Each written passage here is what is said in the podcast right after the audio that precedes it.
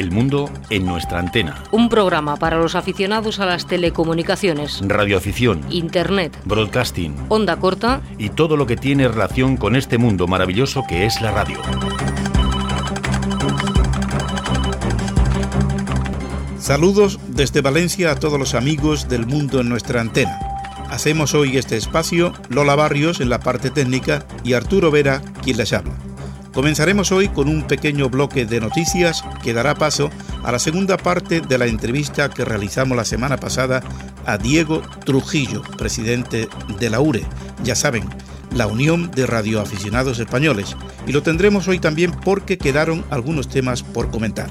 Después ofreceremos en el tiempo de las nuevas tecnologías un tema dedicado al Bluetooth por nuestro compañero Luis Estíbales.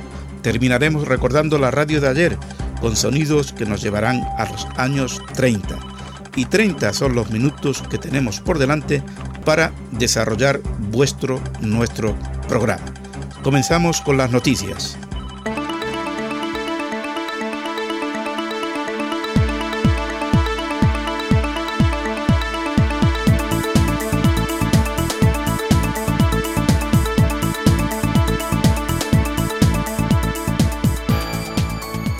Papa 3 Eco nuevo satélite. El próximo año deberá ser puesto en órbita el satélite Papa 3 Eco, un nuevo satélite para uso de los radioaficionados. Está siendo construido por técnicos de diversos países europeos. Tendrá su apogeo a unos 35.000 kilómetros y llevará transpondedores de 145, 435, 1268 y 2400 MHz.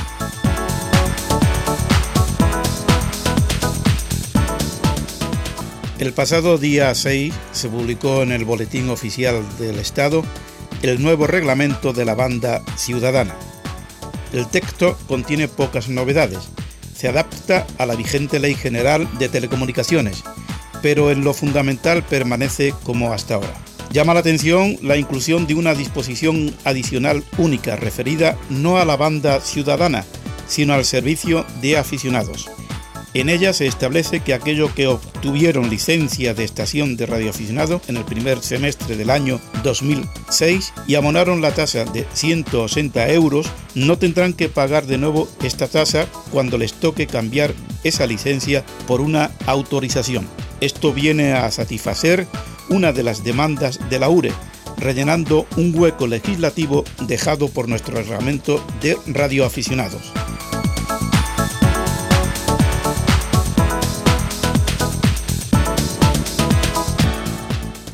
Alcatel y Arco comercializarán un dispositivo portátil para recibir emisiones de televisión por satélite. El equipo estará disponible a finales de este año.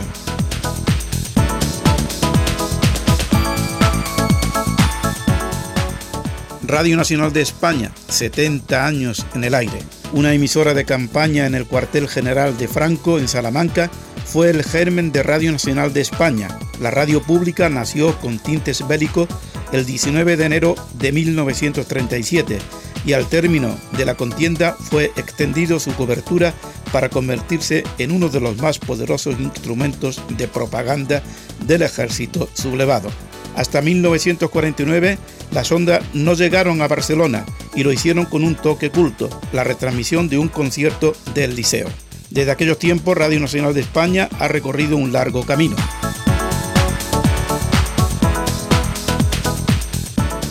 El grupo Radio Televisión Valenciana a través de su canal internacional ha llegado a un acuerdo con Jumper Televisión, el operador de Internet de alta resolución, líder de alta gama para la distribución global de televisión, Radio Now y Si Radio. El acuerdo permitirá a Radio Televisión Valenciana emitir en los cinco continentes su canal internacional y sus emisoras de radio por el sistema IPTV, Internet protocolo televisión de Jumper Televisión que con conexión de alta velocidad, cable ADSL, DSL o ISDN hace posible recibir vídeo y audio comparables a los de la televisión convencional en el ordenador, el portátil, televisores con conexión a internet o en el teléfono móvil. Jumper Televisión es el operador líder y pionero en el mundo de la distribución global de televisión por internet Ofrece en tiempo real más de 190 canales de 65 países de todo el mundo a suscriptores de más de 80 países.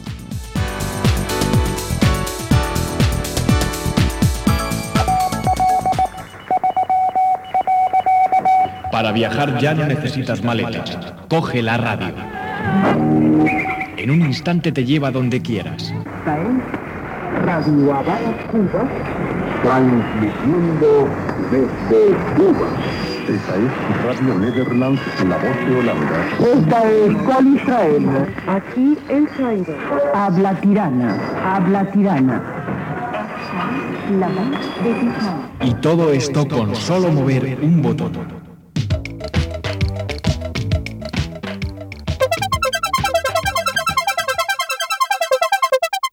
Sugerencias, aportaciones, opiniones, contacta con nosotros. Puedes hacerlo de dos maneras, elmundoantena.gmail.com o también a través del apartado de correos 447 Valencia.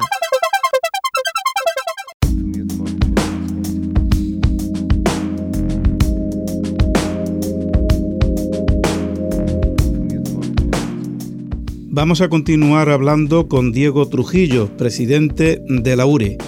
Y digo que vamos a continuar hablando porque ya lo hicimos en el programa anterior, pero se quedaron mm, bastantes temas por comentar y por ese motivo lo volvemos a molestar hoy. Muchas gracias, Diego. Hola, pues no hay que darla porque para hablar de radio siempre estamos dispuestos. Presidente, ¿qué le podríamos decir al oyente que esté interesado en la radioafición? Para llamarle un poquito más la atención, vamos a pensar que estamos hablando de un producto. ¿Cómo lo venderíamos? Es difícil. Es difícil utilizar esto como, como un producto comercial. Si eres un enamorado de la comunicación, si te gusta relacionarte con todo el mundo, con todas las provincias españolas, con todas las regiones, con inclusive con, con el espacio. En el espacio me refiero a, poder contactar a través de los satélites que tenemos los radioaficionados eh, en el espacio inclusive llegar a contactar con la base que hay en, eh, ahí también el espacio donde van continuamente los, astronautas, eh, poder hablar con cualquier isla del mundo, estar pendiente de, de, la emoción de una expedición que va a, una zona desértica, a una zona que, que, que, puede ser la Antártida, una isla, un trozo de, de, de isla allí perdido, si además, además, te es gratis esa comunicación, si te es gratis esa comunicación, yo creo que aliciente es ser embajador de tu tierra ante cualquier parte del mundo, porque cuando tú te pones a hablar, te puedes contactar con cualquier país del mundo. y tú estás invitando, porque al final le dices las cosas buenas que tiene en tu tierra estás haciendo de embajador y estás invitando con tu palabra que vengan a visitarte. Ese es punto uno. Y punto dos, que además, cuando todas las comunicaciones sofisticadas que hay hoy, como son el Internet, los teléfonos móviles, inclusive la telefonía fija, se colapsan por una catástrofe, por una emergencia, los únicos que mantienen las comunicaciones se llaman los radioaficionados Último ejemplo, lo del tsunami, que fueron, se dio la circunstancia de que había allí un grupo de expedicionarios de radioaficionados y fueron los únicos que mantuvieron las, las comunicaciones con todo el mundo e informando por detalle de lo que allí ocurría. O sea, hay aliciente todo el que se quiera. También otros temas tienen su aliciente, pero aquí es ser un enamorado de la comunicación. Diego, ¿qué actividades tiene el grupo de Puertas Abiertas de la URE? Eso puede, va, puede y va relacionado con una de tus preguntas eh, sobre qué puede, o sea, si sabía captación sobre el tema de los jóvenes. El grupo Puertas Abiertas está haciendo una serie de actividades y como dice Puertas Abiertas es que puede entrar cualquiera. Es llevar a jóvenes a colegios, independientemente de la edad, a, grupos, a, concretamente, ahora se está haciendo una actividad con los scouts, de llevarle lo que es la radioficción y en sus actividades tener, poner allí una estación de radio para que ellos puedan manipularla, puedan ver cómo se hacen los contactos, puedan ver que desde el, grupo de Boiscao de, de Madrid están hablando con el de, el de Cataluña simplemente por apretar un botón y sin tener que pagar el coste telefónico, ¿no? O sea, el grupo Puertas Abiertas está haciendo una gran labor de, de llevar la radio a todos los grupos y colectivos que creemos que pueden ser potencialmente interesantes. ¿Ser radioaficionado es fácil en estos momentos o antiguamente era más fácil? No, antiguamente era más difícil, porque eh, si nos retomamos a, épocas anteriores, resulta de que había que tener hasta, hasta certificado de buena conducta en la etapa de anterior al 76. Había que tener hasta ese certificado. Luego, con la democracia desapareció tantas trabas y simplemente era pasar los exámenes que exigía telecomunicaciones, que era la, legislación, era, eh, eh, digamos, electrónica, electricidad, y era también el, el Morse, la telegrafía. Recién, hace ya algunos años, esa parte de que era importante y que era un veto para muchos cuando del, apasionante mundo de la telegrafía lo suprimió el gobierno y por lo tanto hoy es una prueba menos que se realizan los exámenes, con lo cual es más fácil, es más sencillo. La URE tiene una revista mensual, pero es para sus asociados. ¿Pero tiene algún otro medio para divulgar esta afición al público en, en general? La URE tiene su revista anual. La URE tiene una página web de las más visitadas. Y digo de las más visitadas en términos generales. La URE tiene un foro. La URE eh, tiene delegaciones en casi toda, en todas las provincias y en casi todas las ciudades importantes de España. Y la URE tiene el grupo de trabajo Puertas Abiertas, que lógicamente está desarrollando un trabajo como ya te había comentado antes. y además la URE tiene la disponibilidad de sentarse a hablar con el grupo que sea, con los ciudadanos que quieran, para hablar de radio y con las instituciones firmar los convenios que sean necesarios para potenciar la radiodifusión. El último que se ha firmado ha sido con la Junta de Andalucía, que en sus 500 bibliotecas que hay en la comunidad autónoma andaluza, todos los meses llega la revista de la Unión de Radioaficionados Españoles. Y eh, eso conlleva que cualquier ciudadano cuando llegue a su biblioteca pueda ver que está allí la revista llamado Radio Aficionado, con lo cual la URE está presente y le puede entrar el gusanillo y ese puede ser un trampolín para que se puedan incorporar a este bonito mundo de la comunicación vía radio. ¿Ha evolucionado mucho la radioafición en España? Yo creo que sí. digamos que primero somos los más serios, los que mejores comunicados hacemos, los que mejores contestamos a los comunicados. O sea, la contestación no es que le diga qué bonito eres, sino que hay que confirmarlo con una tarjeta, ¿no? Una tarjeta QSL que le llamamos nosotros, que yo apunto el día a la hora, van mis datos personales, inclusive eh, llevo un mensaje de mi ciudad, ¿no? Que es Algeciras, ¿no? Eh, eh, mm, resulta de que mm, ahí se rellenan los datos de la hora, el día, el mes, el año, la, la frecuencia y demás. Yo se la envío por el sistema del buró de la asociación nuestra y la asociación se la envía a la asociación de este señor y este señor ha hecho lo mismo que yo, ha rellenado una tarjeta y cuando yo recibo su tarjeta es cuando yo puedo decir que tengo confirmado que he hablado con tal señor en Ucrania, en la Antártida o donde sea. Diego, a nivel de calle, un radioaficionado lo único que hace es hablar por el micrófono con otro colega. Pero esto no es del todo verdad. Hay otras actividades que también ejercen, ¿no? No, eh, hablar es una parte. Se puede hacer RTTI, se puede hacer comunicaciones digitales, se puede hacer rebote lunar, se puede hacer satélite, se puede hacer telegrafía, o sea, se pueden hacer tal cantidad de, de modos que no serían solamente hablar. Claro. Tenemos inclusive hasta personas verdaderamente incapacitadas y por aquello de que no puedan hablar o no puedan ver o inclusive paralíticos pues resulta de que hacen su radio sin ningún problema en el modo que a ellos les conviene, le va o les gusta. O sea que eh, aquí no es como lo del internet, que te mete y tienes que estar dándole con los deditos. Pues te imagínese a alguien que no siendo, no- que no pueda escribir, pero por lo menos pueda hablar.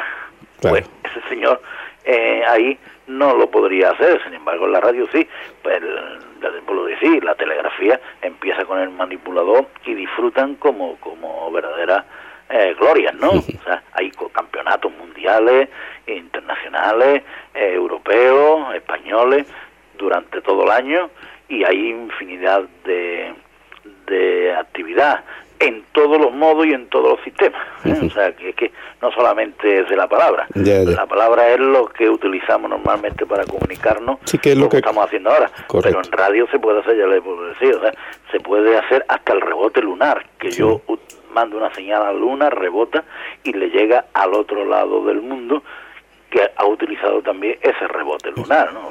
Están en el programa El Mundo en nuestra antena. Al presidente de Bure le queda tiempo para practicar la radio. El presidente le tocó la lotería pe- y no compra. Simplemente de que la empresa que yo estaba, que era la mejor de Andalucía, que eléctricamente hablando, que era sevillana, firmamos un convenio que a los 50 años nos podíamos prejubilar. Y esa es la lotería, y esa es la lotería, que estoy prejubilado, por lo tanto tengo tiempo para hacer radio Y y presidir. sobre todo dedicarlo todo el tiempo que tengo, lógicamente, a mi familia y lógicamente a, a hacer, em, a defender a la, a la radioficción y luchar por la radioficción y sobre todo por el- a la radioficción en general, Sí. pero sobre todo por la Unión de Radioaficionados Españoles, que es el cargo que me obligue, me he comprometido a defender. Aunque ya tendremos tiempo de profundizar en otros programas del amplio abanico de actividades que los radioaficionados pueden practicar, yo quería preguntarle sobre el ecolín. ¿Qué le parece esta forma de, de hacer radio? Es una forma mixta, en la cual yo no estoy muy ducho, porque para eso tenemos nuestros vocales técnicos. Es una forma más de, de hacer, como repito, de hacer radio. Mm, La verdad es que hay otro otros sistemas, ¿no? También que están compaginándose a través de, de internet, o sea, de un ordenador, internet, radio, Sí. cable y, y el éter, ¿no? O sea, el espacio, ¿no? O Sí, sea, sí, sí, Que sí. es un compendio de, de todo. Bueno, pues mm, la verdad es que todo aquello que lleve parte de radioficción para nosotros es, es aceptable, ¿no? Y eso se llama, eso viene y viene relacionado con una pregunta que me hacía anteriormente, eso viene como producto de las investigaciones que han ido haciendo los radioaficionados. Yo lo voy a intentar meter el- en la línea de, de la telefonía en el ordenador a ver qué puedo hacer. Total, y resulta que se va investigando y van saliendo estas nuevas formas de, de comunicación. Pero- Te puedo decir que la videoconferencia, Sí. pues la, la veníamos nosotros haciendo hace muchos años con la televisión de barrido lento Correcto. y de ahí se ha, eh, los grandes ingenieros mundiales, las grandes empresas, lo han mm, perfeccionado tan, de tal manera que se puede hacer hoy una videoconferencia eh, de un continente a otro, ¿no? Pues nosotros lo veníamos haciendo hace muchísimos, muchísimos años a través de la televisión barrido lento. Diego, estamos ya terminando. ¿Dónde se pueden dirigir la gente que quiera más información sobre la radioafición? ¿Alguna dirección?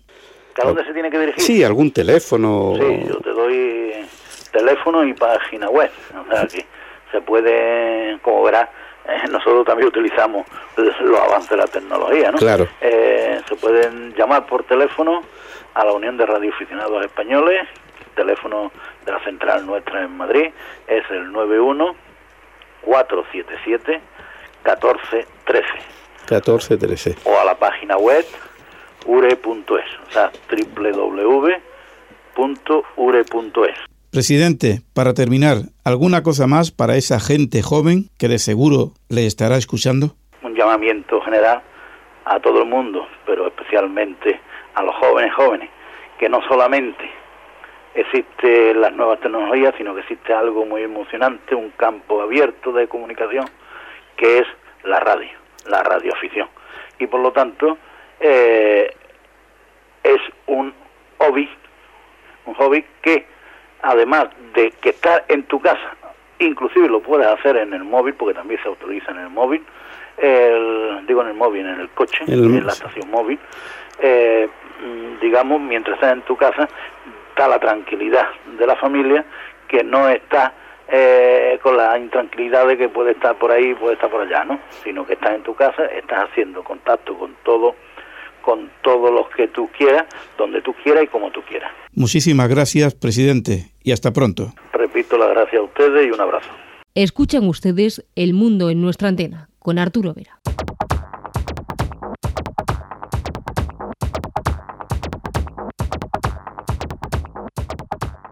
Esta sintonía nos indica que estamos en el tiempo de las nuevas tecnologías. Estamos en el tiempo de Luis Estíbalis. Luis, ¿qué tenemos esta semana? Pues esta semana vamos a hablar de la tecnología Bluetooth. Bueno, Luis, ¿y qué es el Bluetooth? Bueno, pues el Bluetooth, que seguro que todos nuestros oyentes eh, habrán oído, incluso habrán usado, bueno, pues vamos a contar un poquito en qué consiste. Bluetooth es una norma que, bueno, define un estándar global de comunicación inalámbrica que posibilita la transmisión de voz y datos entre mm, diferentes equipos mediante un enlace por radiofrecuencia. Eh, cuando se desarrolló esta norma, pues los principales objetivos eran eh, facilitar las comunicaciones entre equipos móviles, principalmente teléfonos, y otros dispositivos eh, fijos, todo ello pues sin cables. La tecnología Bluetooth pues abarca tanto el hardware como el software y tiene unos requerimientos de interoperabilidad, es decir, de interconexión entre diferentes tipos de dispositivos. Así que para su desarrollo ha sido necesaria la participación de los principales fabricantes de los sectores de las telecomunicaciones y de la informática, como pueden ser Ericsson, Nokia, Motorola, Toshiba, IBM e Intel, entre otros. Eh, posteriormente se han ido incorporando empresas, muchas más empresas, y se prevé que próximamente lo hagan empresas pues, de diferentes sectores no directamente relacionados con el mundo de la, de la tecnología o de la comunicación eh, directamente.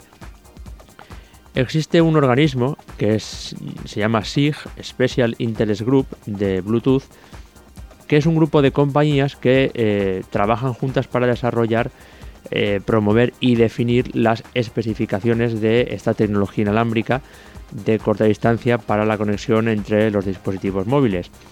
Este grupo se fundó en febrero de 1999 por cinco empresas y en mayo de ese mismo año se invitó a otras compañías para participar en el grupo y ya se publicó la versión 1.0 de las especificaciones técnicas de Bluetooth en julio de 1999.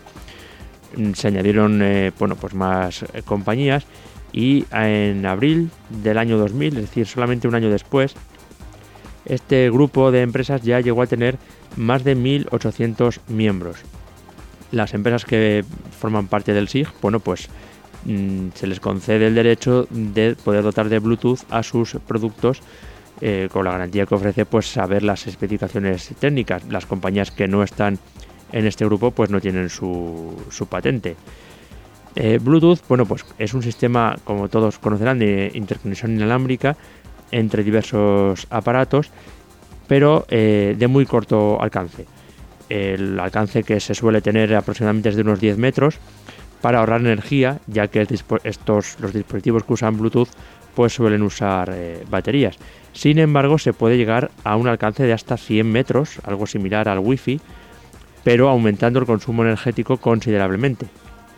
Evidentemente, como todo enlace vía radio, pues es recomendable que no haya obstáculos entre emisor y receptor para pues, mejorar la, calidad de las comunicaciones.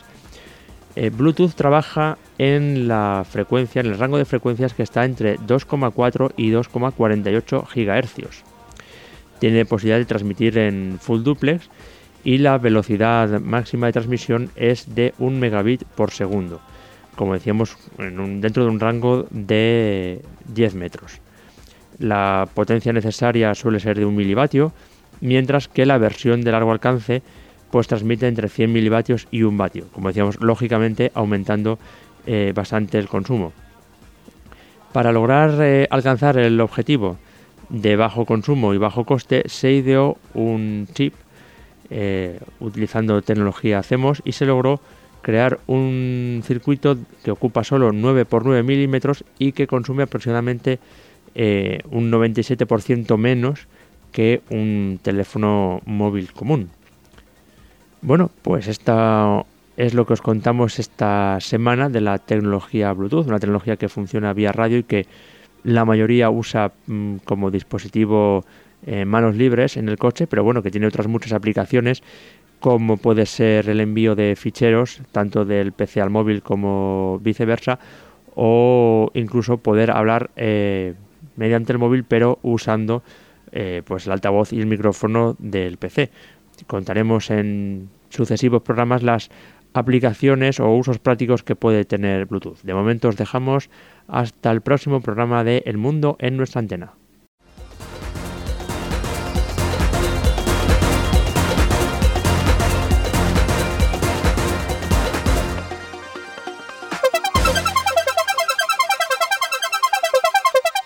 Sugerencias, aportaciones, opiniones, contacta con nosotros. Puedes hacerlo de dos maneras. elmundoantena@gmail.com o también a través del apartado de correos 447 Valencia.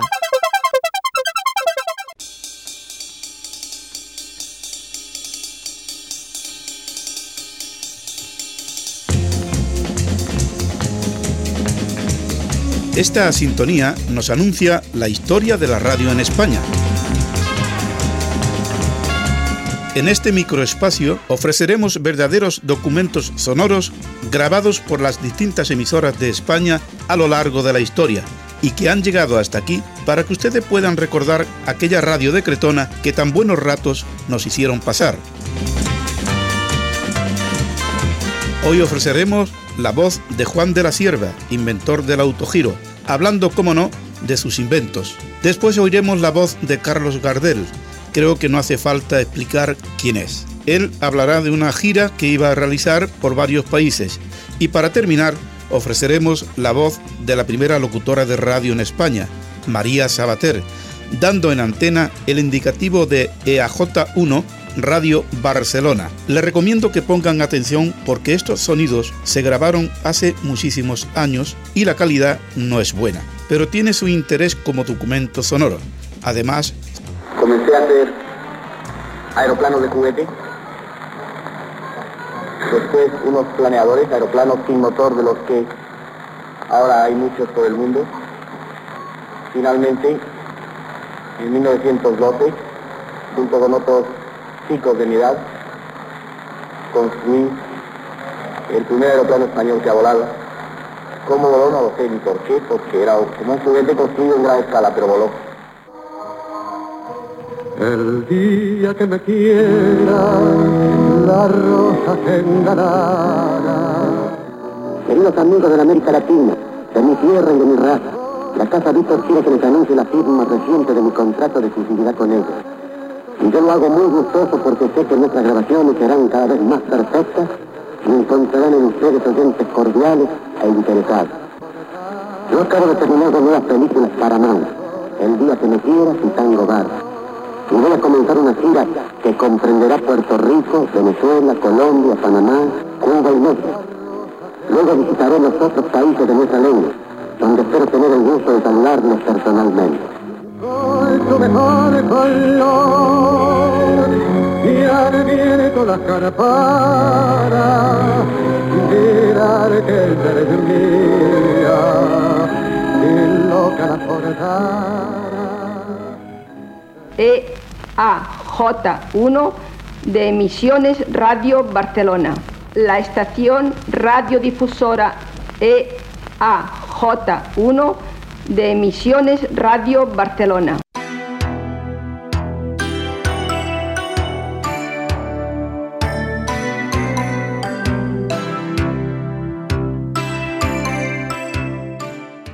Bueno, el tiempo no da para más. La semana que viene estaremos de nuevo en esta sintonía. Lola Barrios, desde el control técnico, y Arturo Vera, le damos las gracias por habernos acompañado durante estos minutos y nos despedimos deseándoles una feliz semana. Gracias.